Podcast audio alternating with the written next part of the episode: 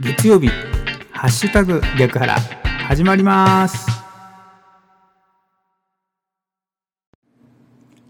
9月7日月曜日の朝です。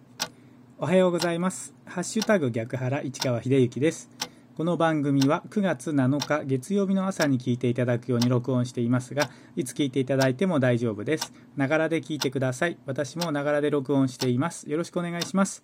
まずは今日の暦からいきましょう。今日9月7日月曜日の暦ですけれども日の出時刻は5時29分でした。日の入り時刻は6時11分です。正午月齢は19.0ということで満月からねだんだん半月に近づいていっているお月様が見られます。今日9月7日月曜日の暦です。日の出時刻は5時29分でした。日の入り時刻は6時11分です。この情報は自然科学研究機構国立天文台 NAOJ のサイトを利用させていただきました。ありがとうございます。続きまして今日は何の日いきましょう。今日9月7日はですね白露ですね。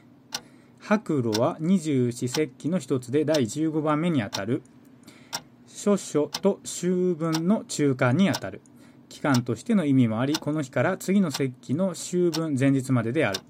いよいよ秋の気配が迫り大気が冷えてくる。夜間に気温が下がり大気中の水蒸気が草花に朝露となってつくようになる。光によって白く見える露ができ始める頃という意味で白露とされる。暦便覧では陰気ようやくおもりて梅雨濁りて白色となればなりと説明している。また空もだんだん高くなり気持ちの良い青空が広がる頃でもある。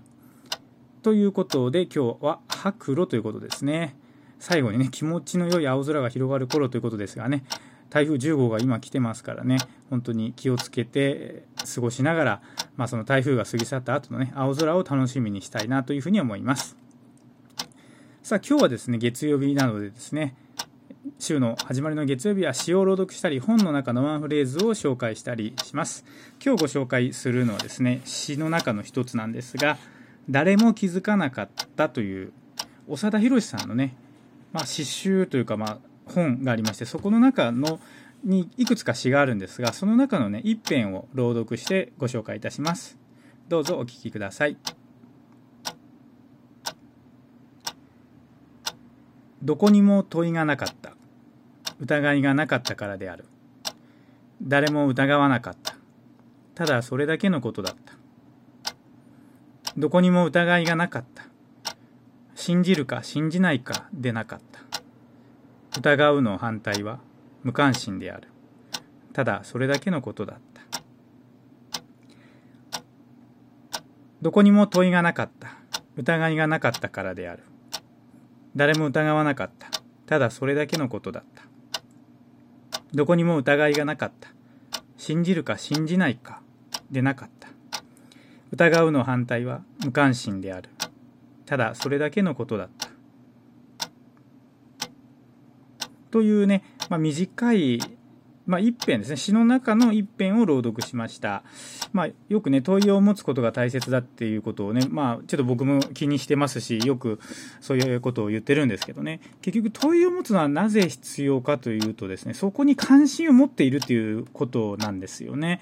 で誰も疑わないとなるとですね問いがない。えー、それはもう何て言うかね疑うの反対は無関心であるっていうふうに書いてありました。書いてありますけれども本当無関心が一番怖いなというふうに思うんですよね。何かこう自分の、例えば違和感感じた時とかもですね、そこに疑いとか疑問を持つことなくですね、こうやり過ごしてしまうと、それが無関心になってですね、こう、すり抜けてしまうんですよね。でそれがちょっと怖いなというふうに思うので、まあ、問いを持つことが大事だとか、まあ、疑いを持つことも大事だというふうにね、言いますけどね。